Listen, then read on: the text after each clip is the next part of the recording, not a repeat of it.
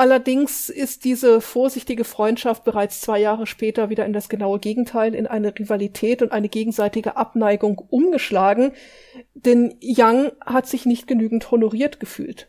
Champollion hat in seiner Entzifferung eindeutig auf Youngs Vorarbeiten zurückgegriffen, er hat das aber nur sehr zurückhaltend in seinem Lettre en Monsieur Dissier ähm, kundig getan. Das heißt, er hat also die Vorarbeiten von Young quasi totgeschrieben und hat sich selbst die Lorbeeren zugesprochen.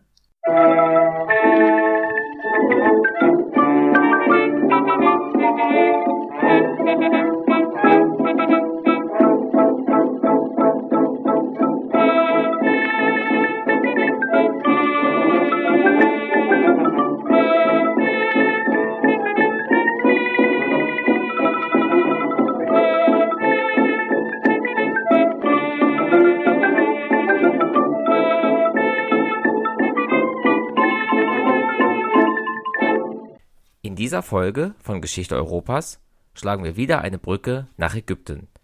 In einer früheren Folge hat uns Dr. Arnold Schlüter vom Staatlichen Museum ägyptischer Kunst den Weg der Obeliske nach Europa beschrieben. Nun spricht Roxane Bicker über ein weiteres Artefakt aus dem Land der Pyramiden.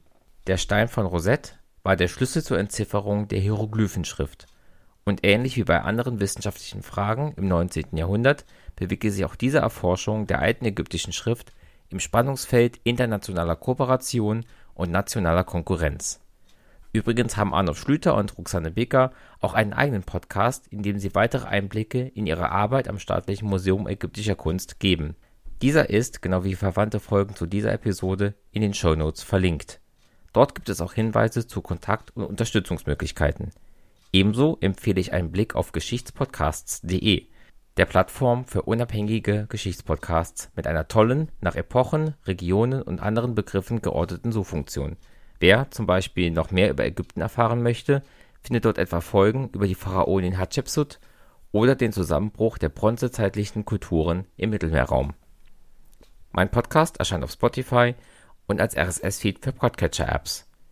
Über Bewertungen auf den entsprechenden Plattformen würde ich mich sehr freuen. Danke an Tim für die 5-Sterne-Bewertung auf Podcast Addict. Roxane Bicker ist zum ersten Mal in meinem Podcast dabei und stellt sich daher am Anfang selbst vor, bevor wir thematisch loslegen. Ich wünsche euch viel Spaß beim Zuhören.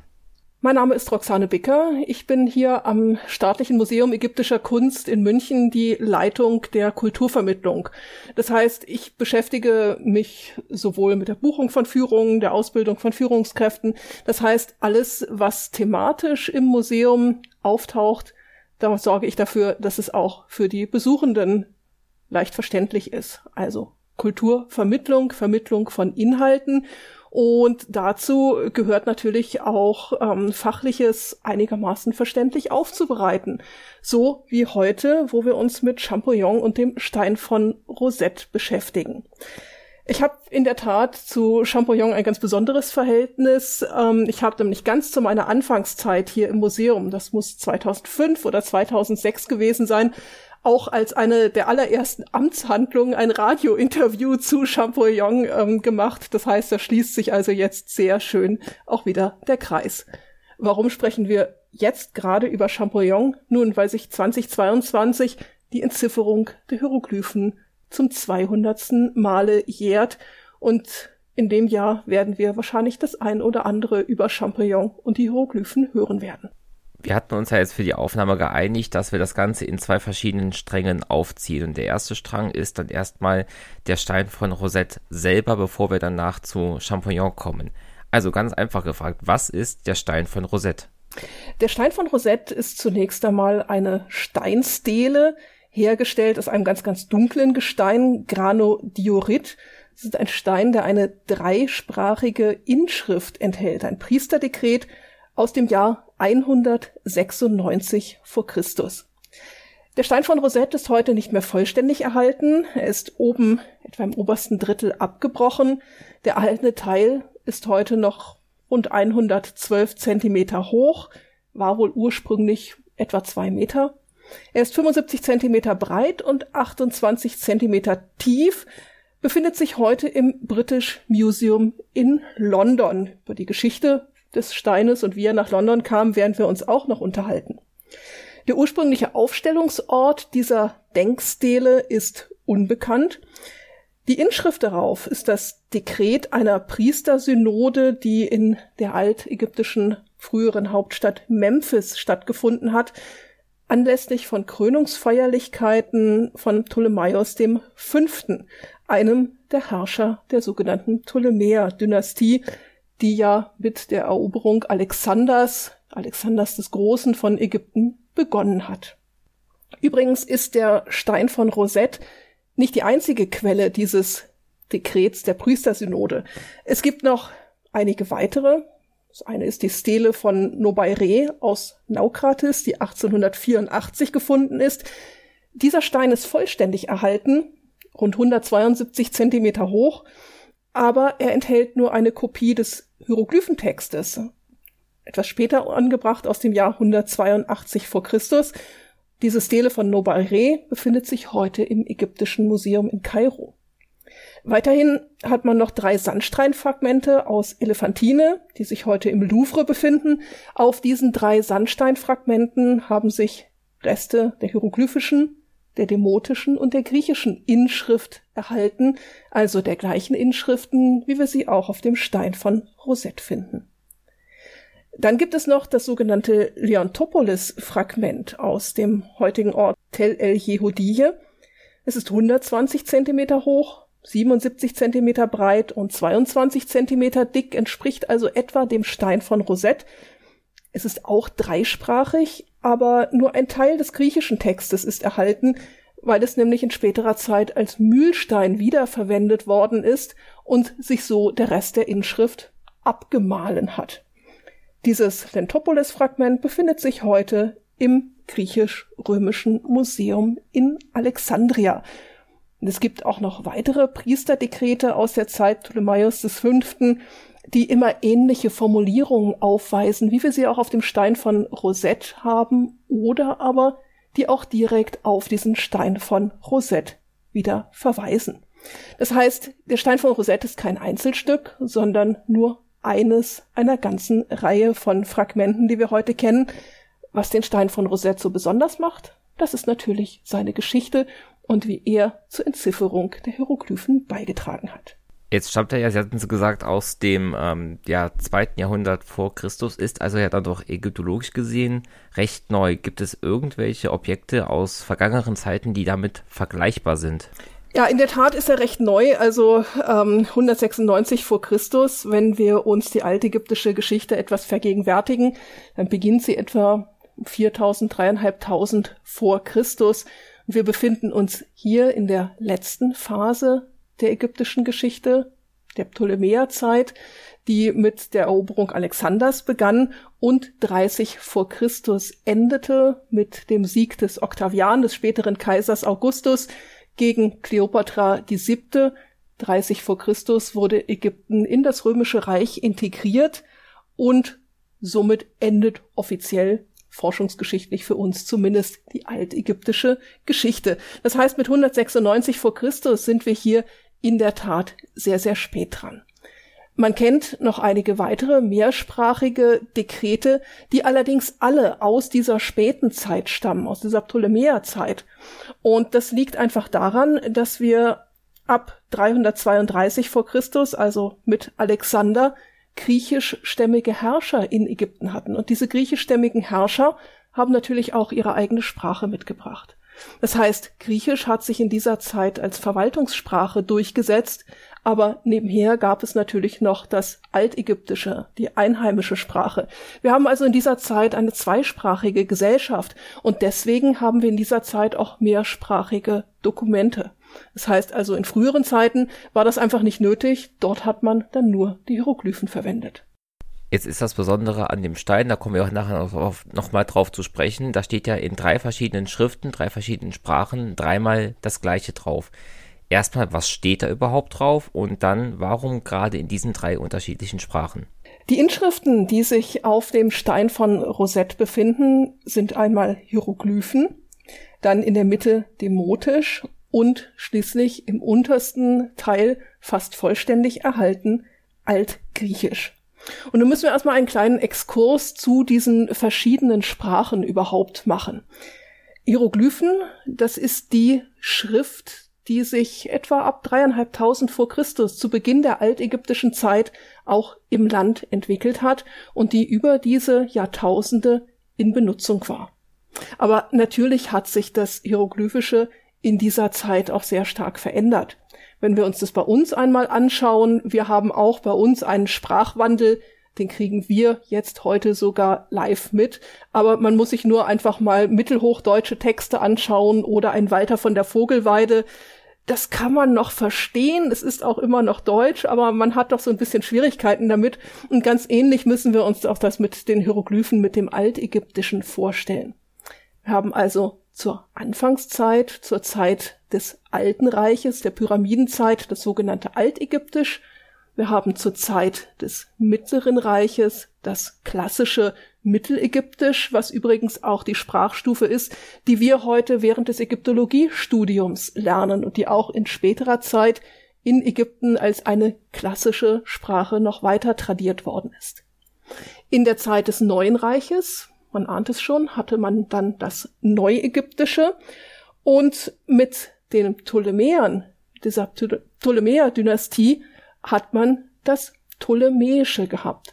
Das heißt, wir haben hier auf dem Stein von Rosette eben keine klassischen Hieroglyphen mehr, sondern schon eine sehr, sehr späte Sprachstufe. Wobei das Ptolemäische ganz besonders interessant ist. Wir haben in klassischer Zeit einen Korpus von Hieroglyphenzeichen von etwa 750 bis 1000 unterschiedlichen Zeichen. In der Zeit der Ptolemäer steigt diese Anzahl von Zeichen noch einmal sprunghaft auf etwa 5 bis 6.000 Zeichen an. Woran liegt das? Nun, wir haben eben schon gehört, dass man in dieser Zeit vorwiegend Griechisch als Verwaltungssprache hatte. Und in der Ptolemäerzeit ist die Kenntnis um die Hieroglyphen eine Art eine Art religiöses Wissen geworden. Das heißt, die Hieroglyphen wurden nur noch von den Priestern in den Tempeln weiter tradiert. Und in dieser Ptolemäerzeit haben die Priester der einzelnen Tempel begonnen, sich neue Hieroglyphen auszudenken. Das führte schließlich so weit, dass Tempel A nicht mehr unbedingt das lesen konnte, was Tempel B geschrieben hat. Das heißt, es entwickelte sich hier schon so etwas, naja, man kann fast sagen, wie eine Art Geheimschrift. Und das wurde auch immer weiter fortgesetzt. Und viele Texte aus dieser ptolemäischen Zeit, die sind für uns heute auch nicht oder noch nicht übersetzbar. Es gibt beispielsweise in Esna einen sogenannten Widder-Text oder einen Krokodilstext.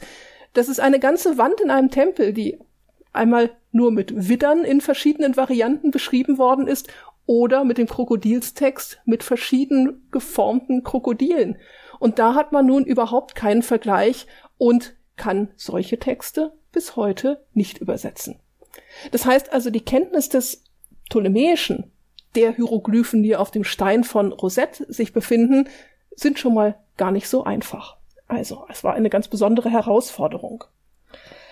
Zum einen sind die Hieroglyphen ja nun auch im Laufe der Zeit vergessen worden. Man musste sie wieder entziffern, aber wie kam es denn überhaupt dazu? Nun, die Hieroglyphen waren noch lange, auch nach der römischen Eroberung Ägyptens in Gebrauch. Die letzte hieroglyphische Inschrift, die man heute datieren kann, die stammt aus dem Jahr 394 nach Christus, findet sich auf der Insel Philae am Hadrianstor. 391 haben wir das Tempelschließungsedikt von Theodosius und das beides hängt miteinander zusammen. Die Hieroglyphen werden nach und nach nur noch von den Priestern verwendet.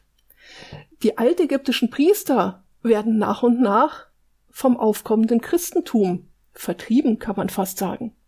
Das heißt also, die Priester ziehen sich immer weiter, oder die altägyptischen heidnischen Tempel ziehen sich immer weiter nach Süden zurück. Philae ist der südlichste Tempel Ägyptens. Und von Norden her breitet sich immer weiter das Christentum aus und Tempel werden geschlossen beziehungsweise in christliche Kirchen umgewandelt und dann braucht man die altägyptischen Hieroglyphen nicht mehr. Das heißt also, ab 394 nach Christus stirbt dann wahrscheinlich auch der letzte Priester, der noch Hieroglyphen lesen konnte und man wusste nicht mehr, was dort geschrieben steht. Erst mit dem Stein von Rosette hat man dann den Schlüssel wiedergefunden.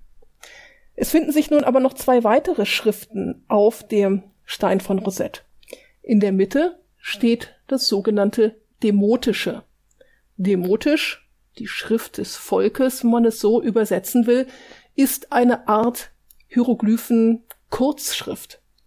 Man kann das sehr gut bei uns vergleichen. Wir haben auch unterschiedliche Schriften. Wir haben einmal die Druckschrift, wie sie sich auf offiziellen Dokumenten oder auch äh, in Zeitungen, in Büchern befindet. Und wenn wir etwas schnell mit der Hand schreiben, dann haben wir Schreibschrift. Und je nach Handschrift kann sich diese Schreibschrift sehr massiv von den gedruckten Buchstaben unterscheiden. Und ganz ähnlich hat man das auch im alten Ägypten gehabt. Man hat also die schönen, in den Stein gemeißelten Hieroglyphen, man hat aber auch eine schnelle Schreibschrift gehabt. Zu klassisch ägyptischer Zeit war das das sogenannte Hieratische. Und aus dem Hieratischen hat sich ab etwa 600 vor Christus das noch einmal verkürzte Demotische entwickelt. Und das Demotische war also auch eine Art Briefschrift, eine Art Verwaltungsschrift und findet sich deswegen auch auf dem Stein von Rosette wieder. Auch das Wissen um die Lesung des Demotischen ist genauso wie die Hieroglyphen vergessen worden. Und nun haben wir unten auf dem Stein von Rosette eine Inschrift in Altgriechisch. Diesen Text konnte man übersetzen, diesen Text konnte man verstehen. Das heißt, man war also mit dieser Inschrift das erste Mal über den Inhalt eines Hieroglyphentextes und natürlich eines demotischen Textes informiert. Machen wir nochmal einen kurzen Schritt zurück. Wir haben also drei unterschiedliche Schriftfelder auf diesem Stein von Rosette. Und man muss dazu sagen, dass die geradezu perfekt ausgeführt sind. Wenn man sich das nämlich anschaut, dann füllen sowohl die Hieroglyphenschrift als auch das Demotische als auch das Altgriechische ihre Zeilen perfekt aus. Das heißt, da ist nicht irgendwann ein Absatz oder irgendwann ein Ende, sondern es ist genau auf den Stein zugeschneidert. Das heißt, man muss sich sehr große Gedanken gemacht haben, man muss das ordentlich geplant haben, bevor diese Inschriften überhaupt auf den Stein aufgebracht worden sind. Woher weiß man denn nun eigentlich, dass dort dreimal dasselbe draufsteht, dass es wirklich drei identische Inschriften sind? Nun, das sagt uns die griechische Inschrift. Die griechische Inschrift ist bis zum Ende vollständig erhalten und dort in dieser griechischen Inschrift steht, dieser Beschluss ist aufzuschreiben auf einer Stele von hartem Stein in heiligen, einheimischen und griechischen Schriftzeichen, und sie ist in jedem der Heiligtümer erster, zweiter und dritter Ordnung beim Bild des ewig lebenden Königs aufzustellen. Das heißt, dieser Text auf der Stele sagt uns schon, dort steht dreimal genau dasselbe drauf. deswegen konnte man so sicher sein, dass man über dem Inhalt der Hieroglyphenschrift auch wirklich informiert ist. Gut, als nächstes ist es ja dann, jetzt wo der Stein beschrieben ist, wo wir wissen, was draufsteht, der nächste Punkt, wie kam es äh, dazu, dass dieser Stein gefunden wurde und auch vor allem, dass er aus Ägypten in die Hände der europäischen Gelehrten gelangt ist. Auch vor Champollion hat man sich natürlich bereits mit der Entzifferung der Hieroglyphen beschäftigt. Und zwar schon in einer relativ frühen Zeit. Der erste, der sich mit den Hieroglyphen auseinandergesetzt hat, in wissenschaftlicher Art und Weise, war Athanasius Kircher, 1602 bis 1680. Kircher war Jesuitenpater und, wie man ihn gerne nennt, einer der letzten großen Universalgelehrten. Er hat sich mit den Hieroglyphen beschäftigt und hat sie allerdings nicht als einzelne Schriftzeichen angesehen, sondern Symbole einer höheren Weisheit. Das heißt, für ihn war also eine einzelne Hieroglyphe eine ganze Sentenz, eine ganze übergeordnete Weisheit. Um ein kleines Beispiel dafür zu geben, er hat natürlich auch Hieroglyphen, insbesondere römische Obelisken, Inschriften übersetzt. Und so hat er den hieroglyphisch geschriebenen römischen Kaisertitel Autokrator folgendermaßen übersetzt. Osiris ist der Hervorbringer der Fruchtbarkeit, dessen zeugende Kraft aus dem Himmel Mofta in sein Reich hinüberzieht. Und auf diese Art und Weise hat er sich also den Hieroglyphen genähert. Es waren also keine wirklichen korrekten Übersetzungen, aber schon Kircher hat erkannt, dass das Koptische auf die ägyptische Sprache zurückgeht. Allerdings hielt er das Koptische älter als die griechische Sprache und meinte, dass das Griechische auf dem Koptischen basiert. Aber wie wir heute wissen, ist es eigentlich genau umgekehrt. Es gab auch noch weitere, man kann fast sagen, Irrwege parallel zu den Arbeiten von Sancy, Ackerblatt, ähm, Young und Champollion. Und zwar waren das zwei Gelehrte aus Leipzig, Friedrich August Wilhelm Spohn, der von 1792 bis 1824 gelebt hat, und Gustav Seifert, 1796 bis 1885, ein Schüler Spohns. Spohn hat gemeint, dass die Entzifferung der Hieroglyphen ihm als göttlicher Gnadenerweis zugekommen ist und dass er jetzt und sofort von einem Moment auf den anderen in der Lage war, die Hieroglyphen zu übersetzen und auch alles andere systematisch zu erschließen. Er ist relativ früh verstorben und Gustav Seifert hat dann sein Werk veröffentlicht und es auch weiter fortgeführt. Seifert hielt das Demotische für die älteste Sprachstufe, aus der sich dann die Hieroglyphen und das Hieratische entwickelt haben. Er glaubte, dass das Hieroglyphische ausschließlich aus Silbenzeichen besteht und die Idee der Determinative fand er abstrus und er hat das auch immer sehr, sehr deutlich klar gemacht. So schrieb er nämlich beispielsweise zu der Entdeckung der Deutzeichen, dieser Grundsatz hat den blühendsten Unsinn in die Welt gesetzt. Es gibt keine symbolischen Determinativa, sondern bloß phonetische. Wer Inschriften Champollons symbolischen Determinativen gemäß übersetzt, bringt Unsinn heraus. Und er war von Anfang an ein großer Vertreter der Gegnerschaft von Champollion. Die Zeit hat leider gezeigt, dass Seifert vollkommen im Unrecht war und Champollion dann doch nicht einen solchen Unsinn herausgegeben hat. Wann hat man denn nun eigentlich diesen Stein von Rosette gefunden? Dazu müssen wir nun einen kleinen Schritt in die europäische Geschichte hineinmachen, und zwar zur napoleonischen Expedition nach Ägypten. Im Rahmen des Koalitionskrieges zwischen Großbritannien und dem Osmanischen Reich zu dem Ägypten in der damaligen Zeit gehörte, kam es auch zur Auseinandersetzung zwischen Frankreich und Großbritannien. Frankreich unter Napoleon wollte die Vorherrschaft Englands im Mittelmeer brechen und natürlich auch die lukrativen Handelswege nach Indien unterbrechen. Dazu ist Napoleon mit seiner Expedition, klingt immer so schön, mit seinem Heer 1700 98 nach Ägypten gezogen. Er hatte vor, das Land zu erobern. Am 1. Juli haben er und seine Soldaten ägyptischen Boden betreten.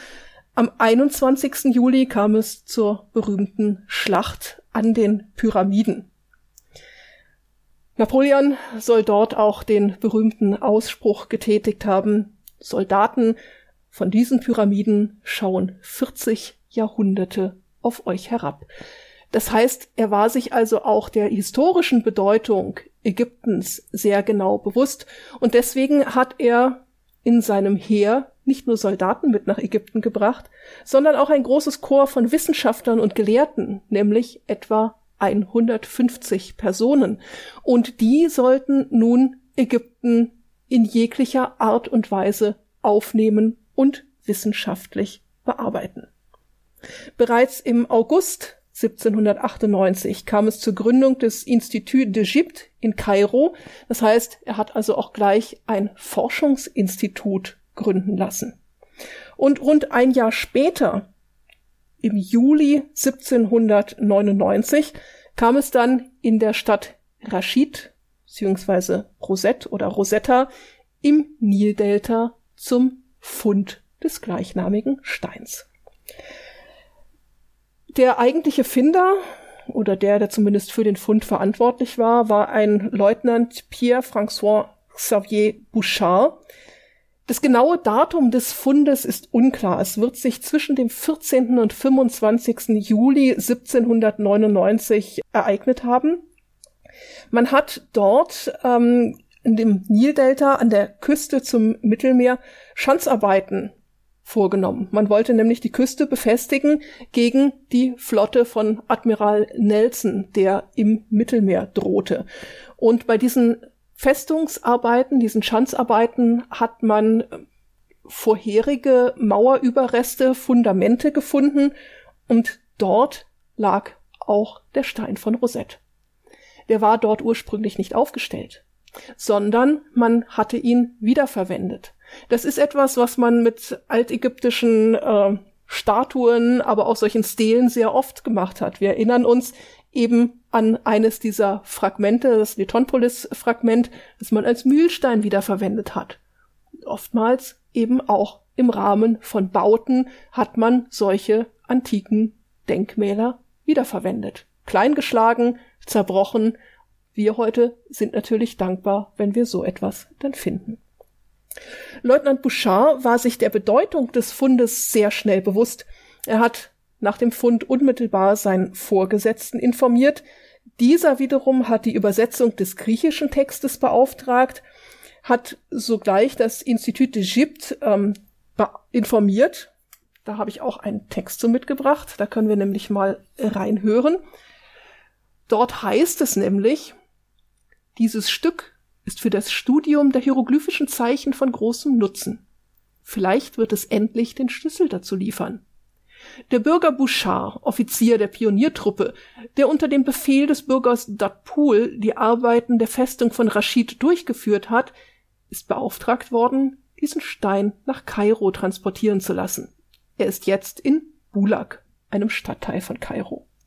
Also schon mit dem Fund war man sich der Wichtigkeit, der Bedeutung dieses Stückes sehr genau bewusst und hat schon mit dem Fund gehofft, dass man damit die Hieroglyphen entziffern konnte.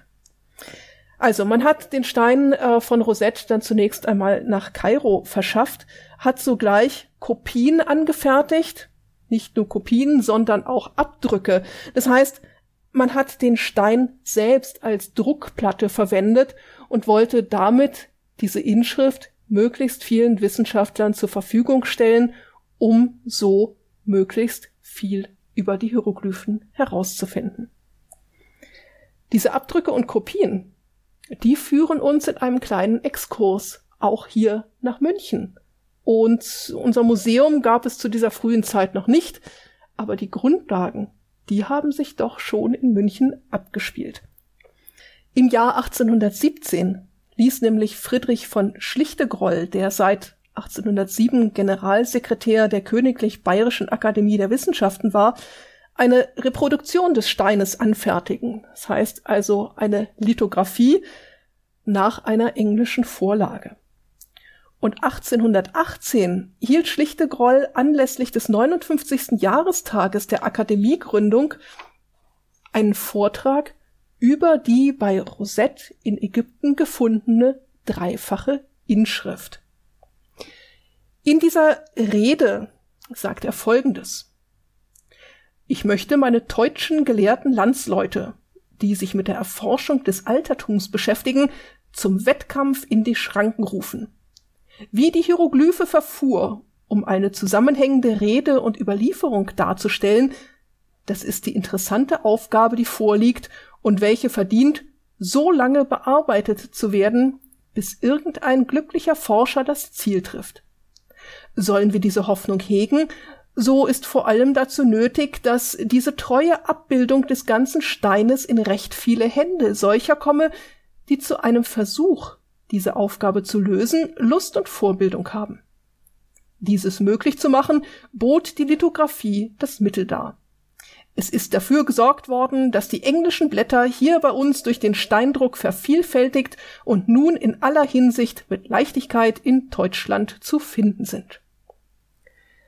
1820 entwickelte Friedrich von Schlichtegroll einen Forschungsplan, ein Korpus aller zu Berlin, Kopenhagen, Dresden, Göttingen, London, München, Paris, Rom, Wien etc. befindlichen Darstellungen auf altägyptischen Särgen, um dadurch den Hieroglyphen auf die Spur zu kommen.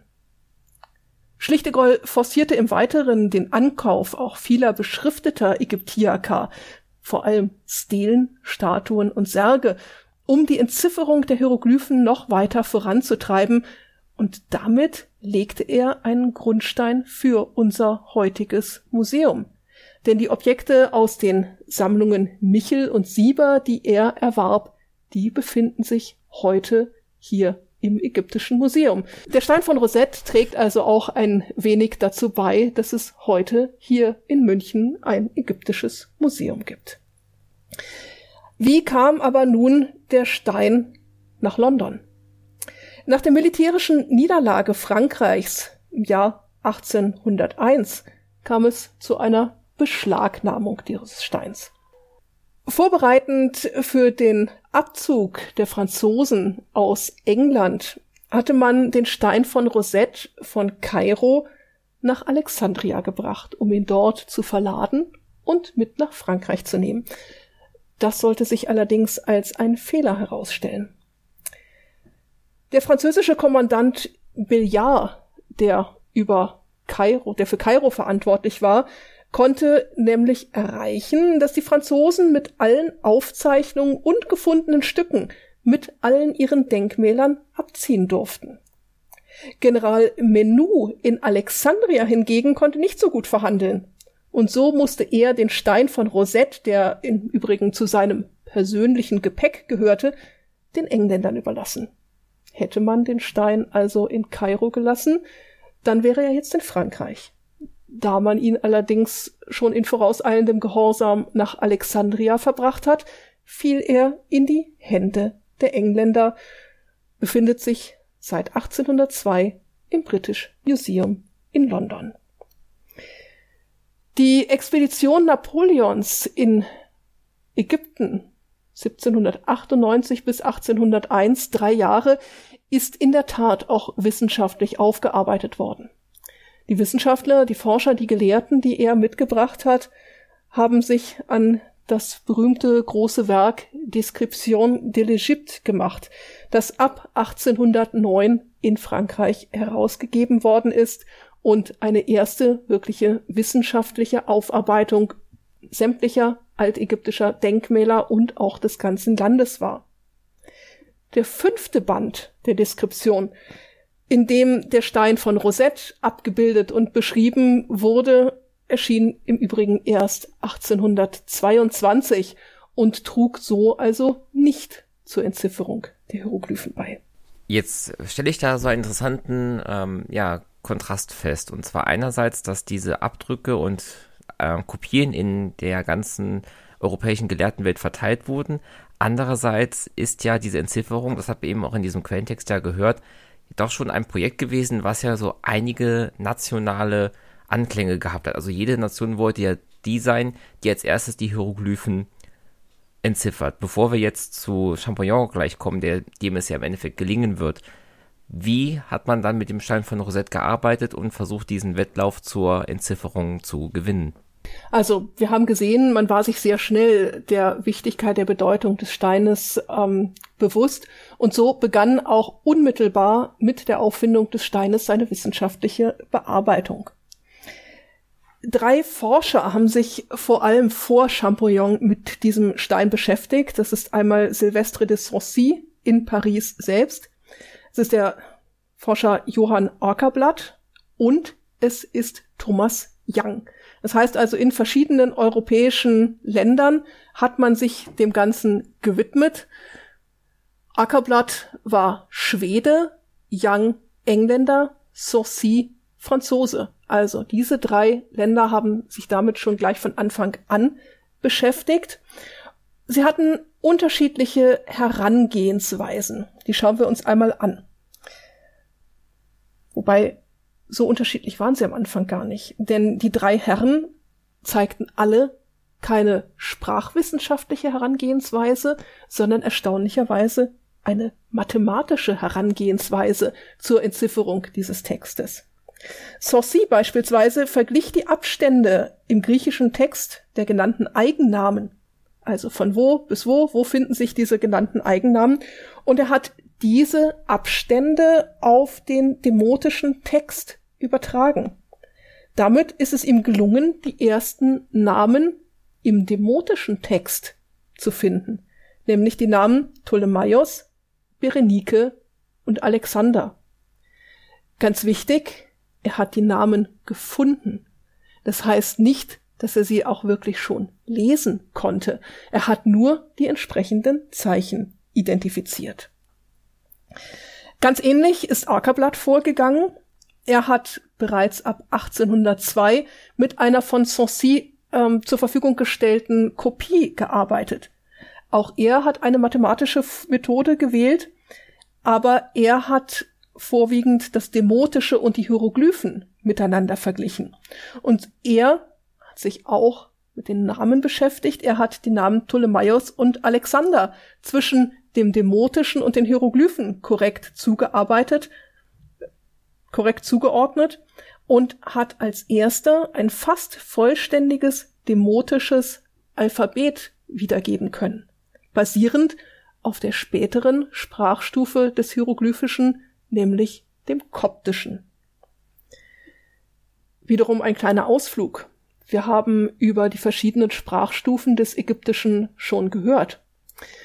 Mit der Eroberung Ägyptens durch Rom und dem sich ausbreitenden Christentum, mit den Hieroglyphen, die nur noch die heidnischen Priester konnten, die nach und nach in Vergessenheit geraten sind, bestand aber trotzdem die Notwendigkeit, diese Sprache des Volkes, das, was die Menschen dort noch gesprochen haben, auch niederzuschreiben.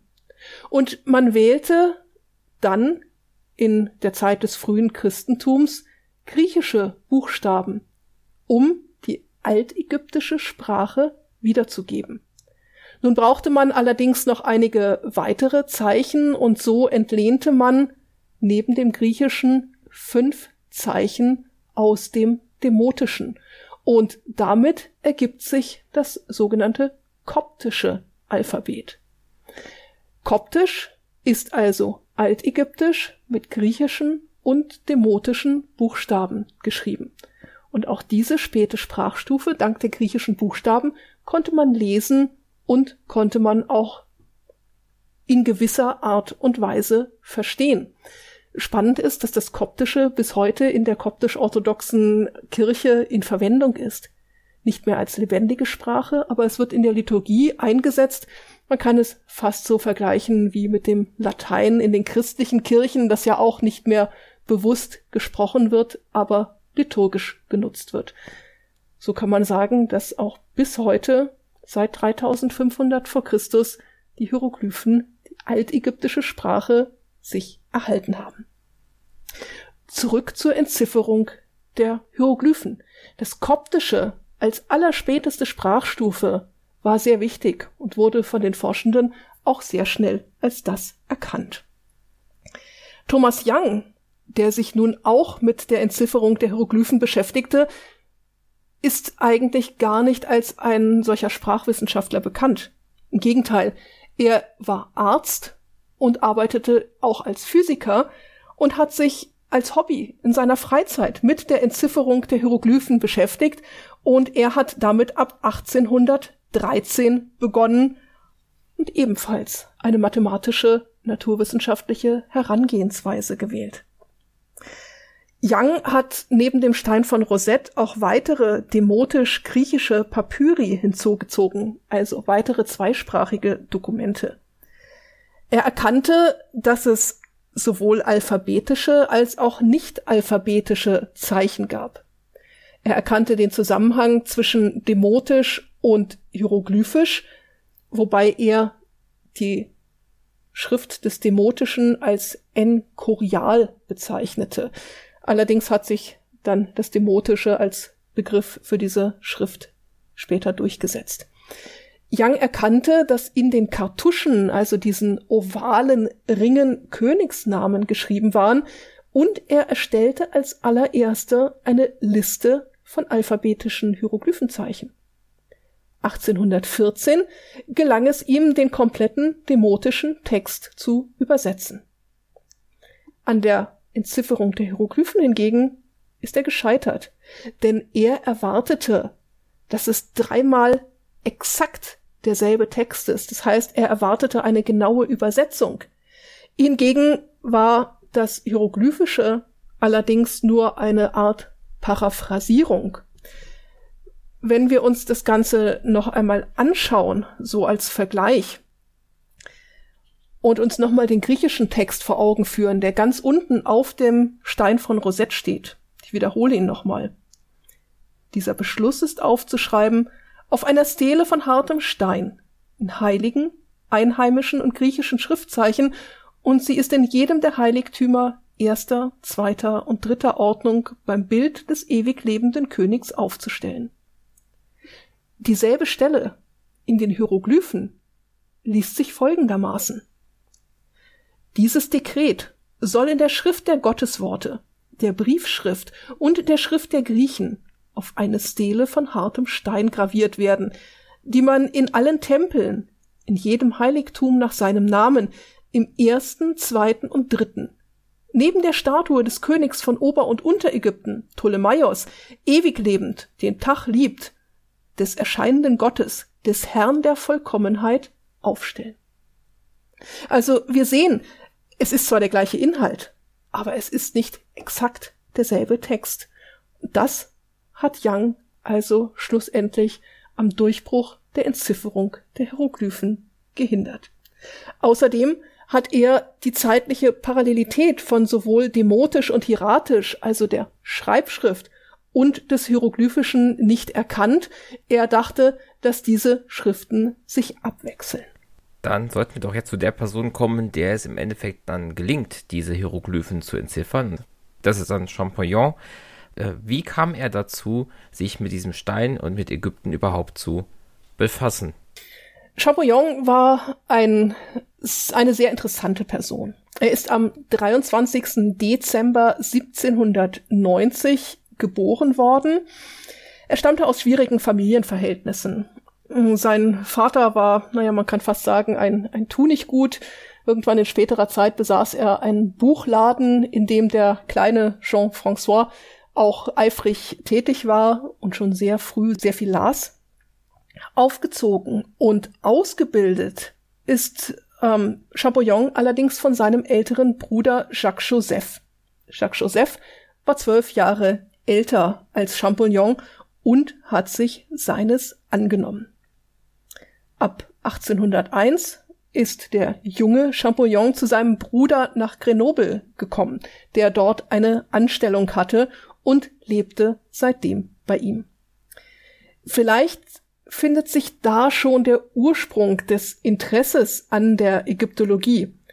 1801 kam die Armee von Napoleon aus Ägypten zurück und es war ursprünglich ein großer Wunsch von Jacques Joseph gewesen, dass er sich dieser Expedition anschließen wollte. Das heißt also auch von Seiten seines älteren Bruders bestand schon ein gewisses Interesse am Land Ägyptens.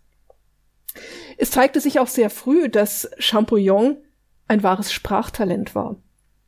Ab 1802 da war er zwölf Jahre alt, hat er Griechisch und Latein gelernt.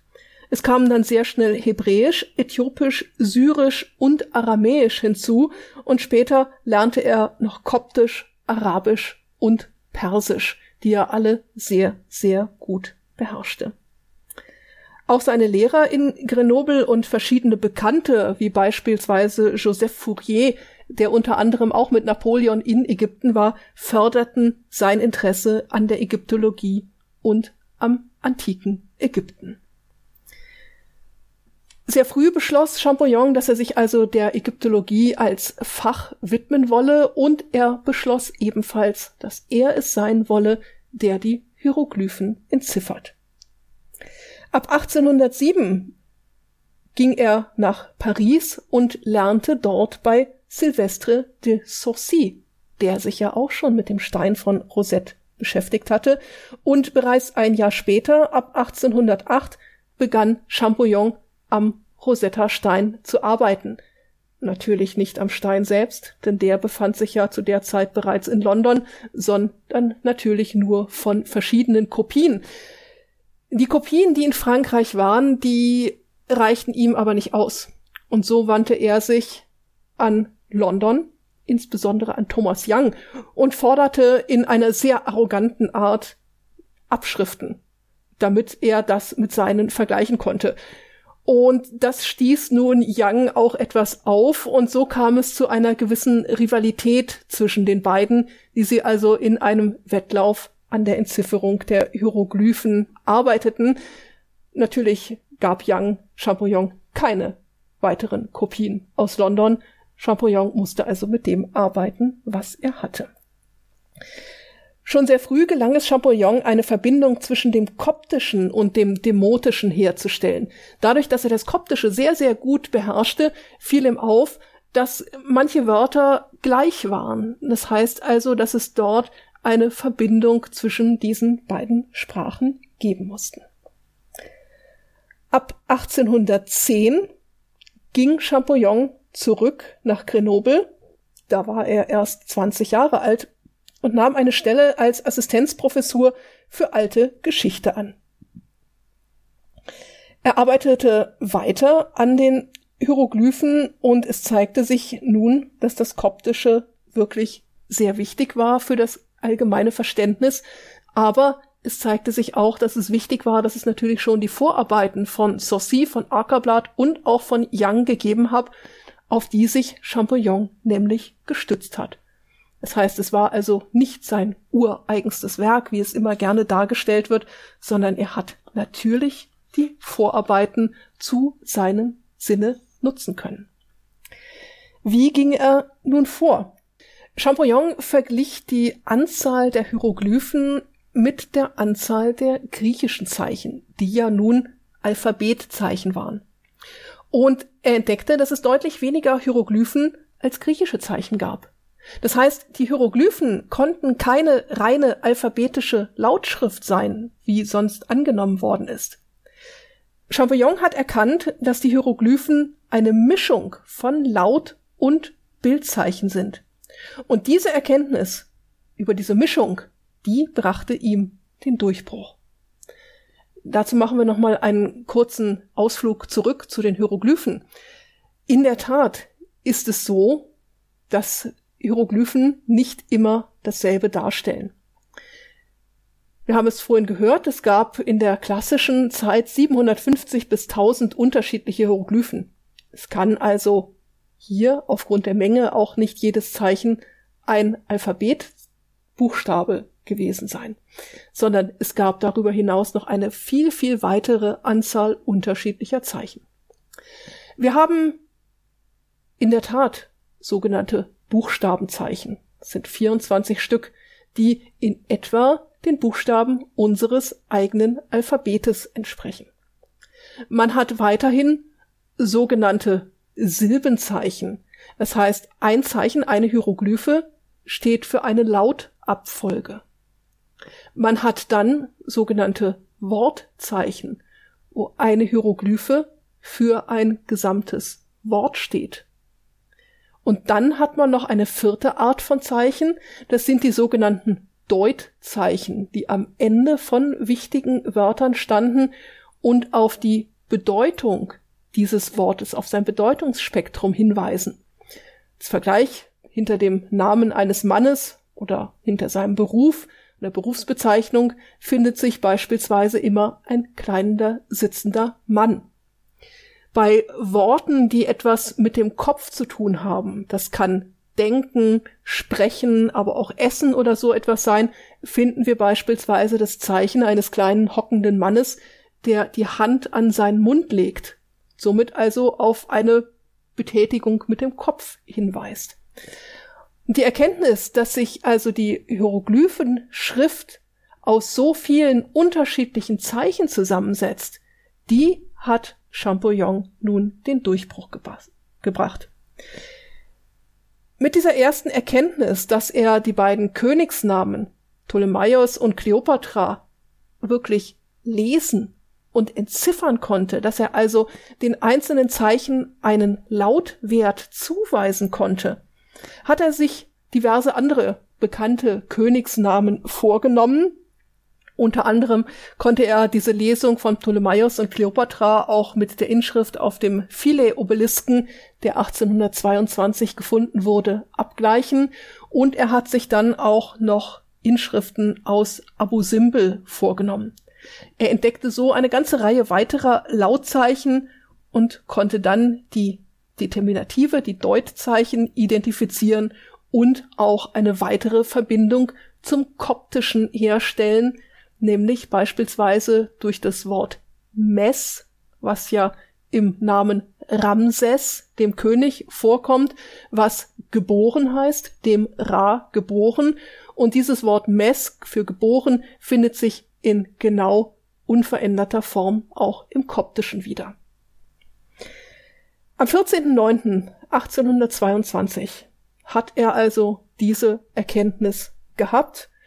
Der Legende nach ist er über die Straßen Paris gelaufen, auch zu seinem Bruder, hat geschrien, Je tiens mon affaire, ich hab's und ist dann vor Erschöpfung erst einmal in Ohnmacht gefallen.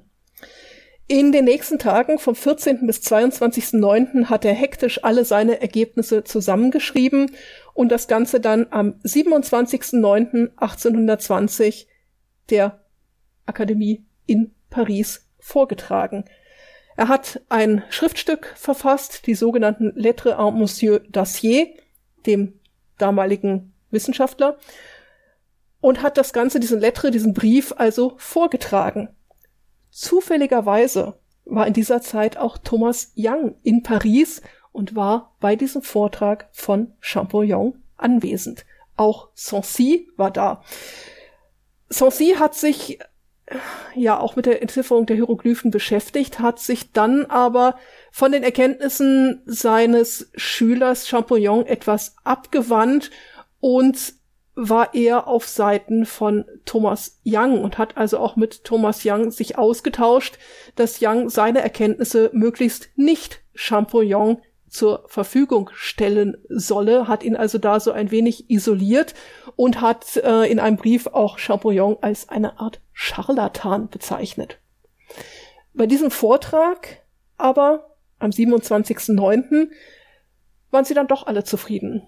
Sowohl Young hat sich anerkennend geäußert, auch Sancy hat seinen Schüler gelobt, es kam zu Gratulationen aller Anwesender und für die nächsten zwei Jahre haben sich sogar Champollion und Young einigermaßen verstanden, haben sich untereinander ausgetauscht. Champollion hat Young sogar zu sich nach Hause eingeladen, hat ihm versprochen, ihm seine Schriften auch zur Verfügung zu stellen. Allerdings ist diese vorsichtige Freundschaft bereits zwei Jahre später wieder in das genaue Gegenteil, in eine Rivalität und eine gegenseitige Abneigung umgeschlagen, denn Young hat sich nicht genügend honoriert gefühlt. Champollion hat in seiner Entzifferung eindeutig auf Youngs Vorarbeiten zurückgegriffen, er hat das aber nur sehr zurückhaltend in seinem Lettre en Monsieur Dissier ähm, kundig getan. Das heißt, er hat also die Vorarbeiten von Young quasi totgeschrieben und hat sich selbst die Lorbeeren zugesprochen. Es kam auch zu Vorwürfen anderer Forschender, die ähm, Champollion nicht so richtig glauben wollten und ihm auch vorgeworfen haben, dass er ja nie in Ägypten gewesen sei, dass er also wirklich nur theoretisch gearbeitet hat. Aber seinem Erfolg konnte eigentlich nichts mehr stoppen. Er ist 1826 Konservator im Louvre geworden. Er ist nach Turin ans Ägyptische Museum gereist, um dort weitere Denkmäler sich anzuschauen, hat dort die Bekanntschaft von Ippolito Rossellini gemacht, dem bekannten italienischen Ägyptologen, und ist mit ihm zusammen 1828 bis 1829 auf eine Ägyptenreise aufgebrochen, um dann doch wirklich die Monumente vor Ort sich anzuschauen. Die vier Bände Monuments de l'Égypte et de la Nubie, die daraus entstanden sind, sind allerdings erst von seinem Bruder Jacques Joseph posthum veröffentlicht worden. 1830 ist Champollion Mitglied der Akademie des Inscriptions et Belles Lettres geworden, 1831 Professor am Collège de France, Das war der weltweit erste und speziell für ihn geschaffene Lehrstuhl für Ägyptologie. Seit 1822 hat er sich also immer weiter mit den Hieroglyphen beschäftigt. Allerdings war er von Jugendtagen an nicht bei bester Gesundheit, sondern immer wieder sehr angeschlagen und wahrscheinlich haben ihm die Anstrengungen auch gerade der zweijährigen Ägyptenreise den Rest gegeben. Denn 1832 ist er in Paris einem Schlaganfall erlegen. War es für ihn denn ein besonders großes Hindernis beim Entziffern, dass gerade oben an dem Hieroglyphenteil so viel fehlt oder konnte er das kompensieren? Das hat er relativ gut ähm, kompensieren können. Also es war kein, es war keine große Einschränkung, dass dort so viel fehlte, weil er sich ja dann vor allem auch auf andere Monumente verlagert hat und in diesem Hieroglyphentext des Stein von Rosetz, der war ja nur der, der Auslöser des Ganzen. Er hat ja dann sehr schnell, nachdem er diese beiden Kartuschen entziffert hat, sich andere Dokumente, Monumente, Denkmäler vorgenommen. Das heißt also, das war für ihn kein Hindernis, dass das abgebrochen war. Was Sie ja eben auch schon angesprochen hatten, war, es sind relativ neue Hieroglyphen und von dieser auf ja die tausende Jahre alte ägyptische Geschichte mit deren Schriftzeichen und den ganzen Sprachwandel und Schriftwandel zu schließen, ist schwierig.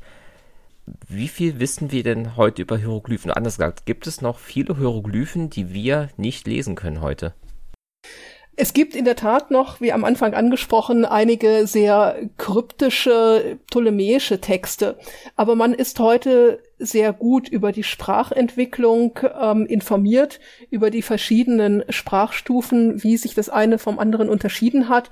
Und ähm, was man immer noch bedenken muss dabei, Champollion hat zwar die Zeichen entziffert, die Hieroglyphen, Schrift entziffert, aber er hat sich noch keine großen Gedanken um die Grammatik dieser Sprache gemacht, die dahinter stand, die sich natürlich auch im Laufe der Zeit gewandelt hat.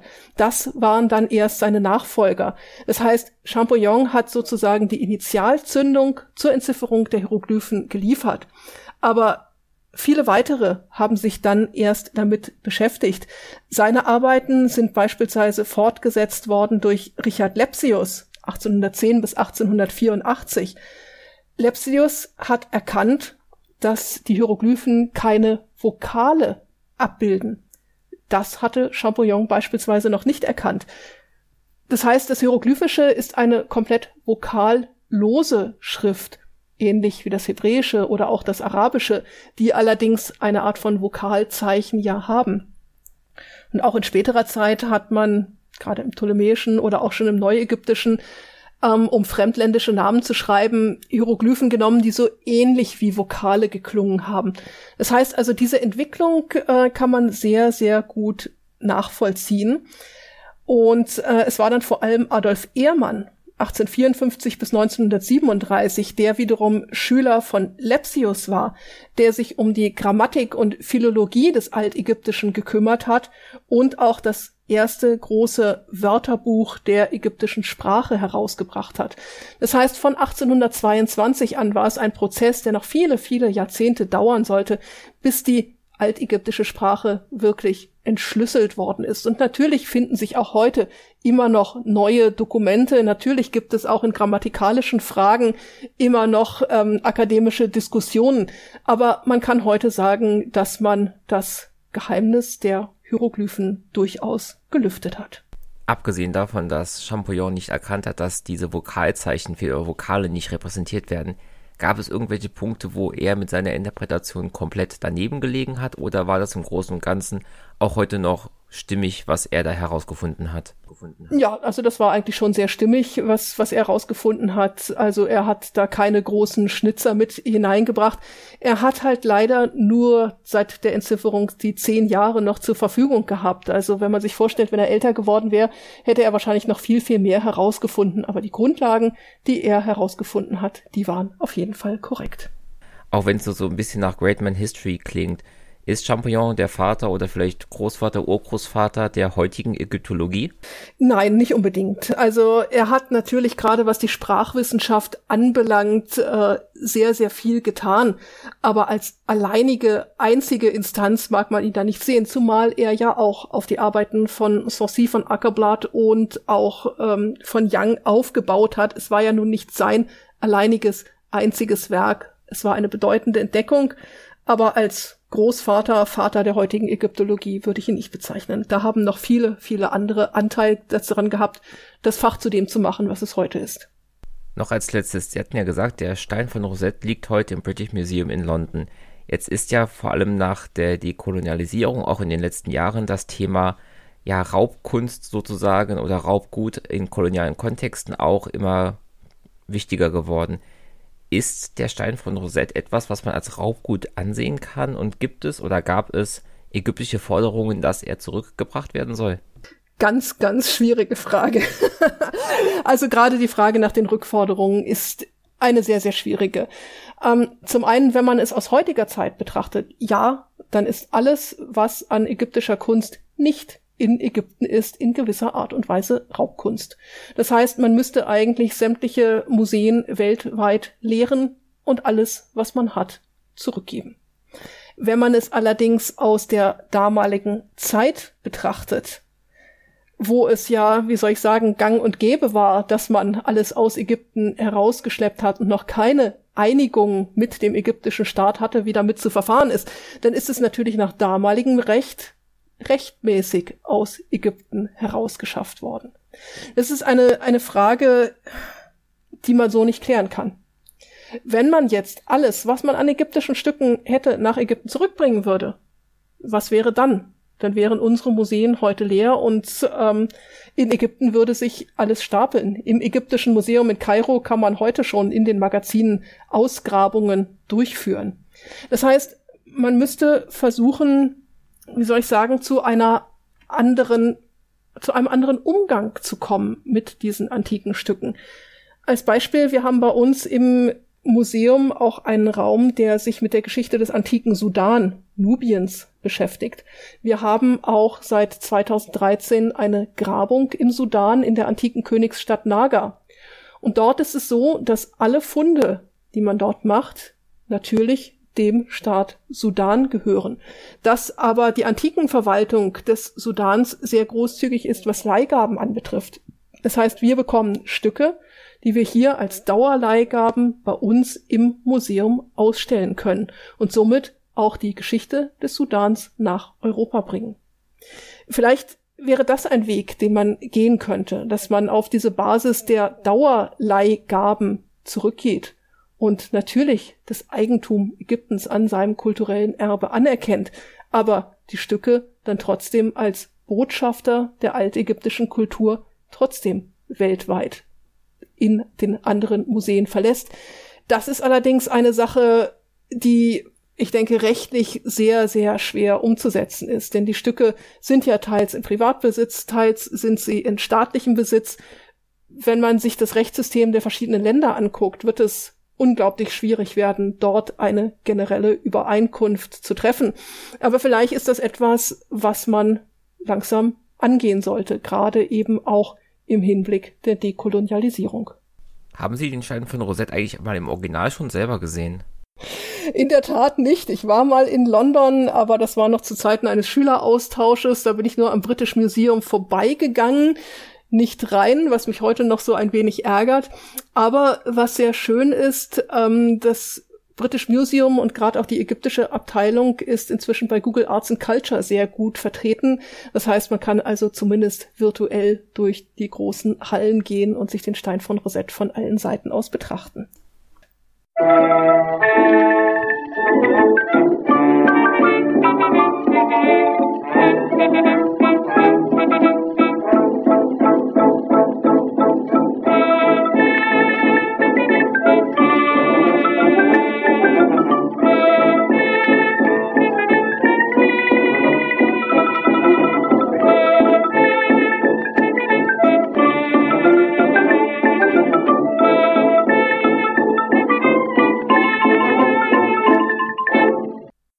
jetzt bin ich kurz still. Das war nämlich unsere Kaffeemaschine, die da rein blubbert. Ich weiß nicht, ob man das hört.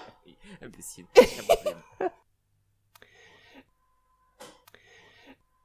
Ich mag diese Kaffeemaschine nicht. Das heißt, ich mag sie schon sehr gern, aber nicht gerade, wenn sie dazwischen quatscht.